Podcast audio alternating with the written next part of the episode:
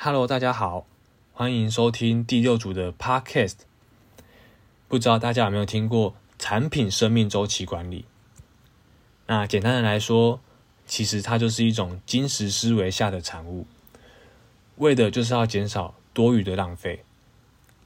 那我们今天就要跟大家谈产品生命周期管理的起源跟发展。在谈管理之前，我们想要先跟大家简单的介绍什么是产品生命周期。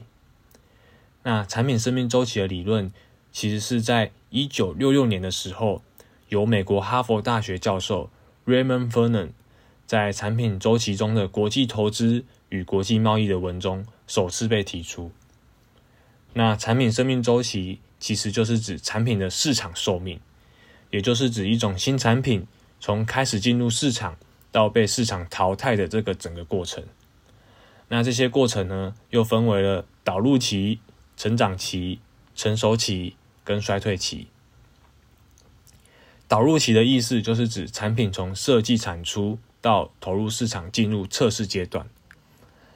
那成长期的意思呢，就是指当产品进入导入期且销售取得成功之后，那就会进入了成长期这个阶段。成熟期则是根据产品已经开始大批量的生产，然后稳定的进入市场销售。经过成熟期之后，产品的使用人数也会比较相较的增多，市场呢也会慢慢达到饱和。最后则是衰退期，那如字面上的意思，就是当产品进入淘汰的阶段，就是衰退期。那以上刚所说的四个阶段呢？就统称为产品生命周期。那管理产品生命周期的优点，就是将它的产品分成不同的策略时期，写清楚的定义，让行销人员可以针对各个不同的阶段，采取不同的行销组合策略。那经过刚刚简单的介绍产品生命周期，我们就进入这次的主题核心：产品生命周期管理到底是怎么来的？在当时，是因为全球都在推动贸易自由化，那各国跟各国间的限制就逐渐缩小。最显著的就是免除关税，或者是调整进口税额。自由贸易已经成为了全球化的主体，那产业也可以借由国际分工，带来明显的经济利益。那贸易自由化呢，就成为了推动产品生命周期管理的最主要原因。那全球分工也带动了全世界的科技快速发展，知识经济逐渐取代了资源经济。那资源经济呢，就是像是石油或者是天然气这种东西。那电子资讯科技的发展，也为未来的产业电子化奠定了良好的基础。但是全球化不光是只有优点，产品虽然能够销售到全球各地。但却也使企业的竞争更加激烈，像是我们现在常见的手机，那现在常见的几间大厂，三星、Apple 或者是 Sony，几乎每年都在推陈出新，这也就是产品生命周期快速下降的现象。那近年来呢，产业电子化的科技成熟，产品生命周期管理就成为了现今企业常使用的一项工具。那既然它的起源背景，我们刚刚有谈到是贸易自由化，接下来我们想要跟大家做一个科普。那贸易自由化呢，现在已经成为了世界各国发展的趋势。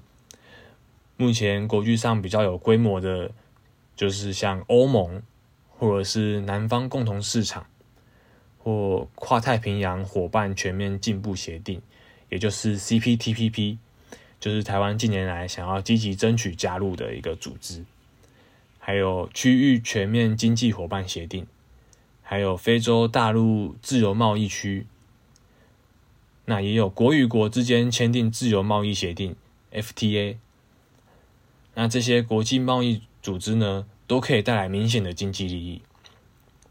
经由国际专业的分工，可以使生产力相对的提高。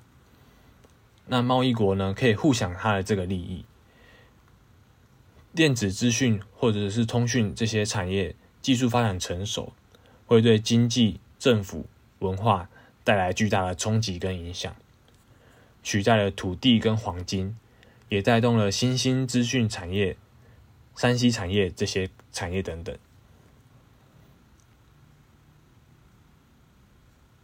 那不同的国家跟单位对于产品生命周期管理的定义也有所不同，但是其实意思都非常接近。像是资讯杂志认为，PLM 是一套整合的由资讯去驱动的方法，透过产品的设计、制造、行销、维修还有淘汰，那跟我们在课堂中定义的较为相似。美国 MIST 定义 PLM 是一种可以有效管理还有应用企业智慧资本的策略性商业方法。AMR Research 呢，则定义 PLM 是一种概括性的名词，它涵盖了工程、采购、设计、行销、制造，还有其他制造新产品发展与介绍的部门。那所使用的一群软体应用，CIM Data 呢，则定义 PLM 是一组商业方案，它横跨了广大的企业体，从产品概念的形成开始，到寿命的终结为止。资源呢，协同创造、管理、传播及产品定义资讯整合的人员、流程、商业系统及资讯。那由以上不同的公司或者是杂志所定义，需要符合我们等一下讲到的重要元素。PLN 呢，跟产品的整个生命周期有关，包括了产品从概念形成到生命终结。那 PLN 其实只是一种方法。而不是指软体或者是流程，PLN 跨越了功能性还有组织的疆界，PLN 结合了实物操作流程以及科技，PLN 呢能够取代下一个世代的金石思维。那经过我们刚刚上述的解释，我们就做一个比较简单的统整，让大家可以比较清楚的了解。那现今的背景呢，其实是透过资讯通讯这些科技，创造出一个呃正在成长的全球市场。那企业想要获得竞争优势，你就必须要在全球范围内妥善的利用资源，开展经济活动、经营活动。随着产品和服务范围的增加，那市场的成长跟市场的供需也会增加。那产业变动的快速，竞争也非常激烈，所以产品生命周期就越来越短。那随着产业电子化技术的这个成熟，改变了以往企业经营的模式。那 PLN 系统呢，就是在这样的背景下，是企业得力的一项工具。那其实，在台湾呢，美利达跟捷安特两间自行车大厂所带头组成的 A Team。就是将产品生命周期管理的精神发挥到淋漓尽致。它利用了 PDN 产品数据管理系统，让整个团队有效的串联，达到了协同合作的功能。不止增加了团队的效率，也降低了成本。那最后成功挽回了当时自行车产业的劣势，也借这个机会让全球关注了台湾的自行车业。那未来企业呢，对于管理产品生命周期管理内容，也会朝向永续发展跟社会公平。那企业的 ESG 评分跟联合国所提出的 SDGs 目标，它这些目标项目主要分为环境、社会、公司治理，还有其他的事细项。那这些目标呢，都是以全球企业共同讨论的议题。企业不再专注于经济发展，ESG 跟 SDGs 都是让大众评估企业在未来是否有足够的竞争力跟长远性，那进而影响企业的市值。就像最近看到一篇的报道，联合国气候行动和融资特斯马克尼曾说过：“呃，投资概念其实是创造价值的地方。”金融影响力是推动减碳还有经济转型的重要契机。那过去的呃，减碳环保、气候变迁其实只是一个概念，但是现在已经跟社会还有公司经营结合，成为了 ESG 永续发展的目标，还有现在最夯的投资概念。那它也是各国政府还有投资机构非常积极推动的一环。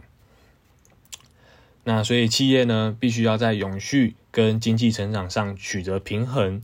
才会是公司经营的长久之计，也就是呢产品生命周期管理的目标。那我们今天的主题就到这边，谢谢大家的收听，我们下次见。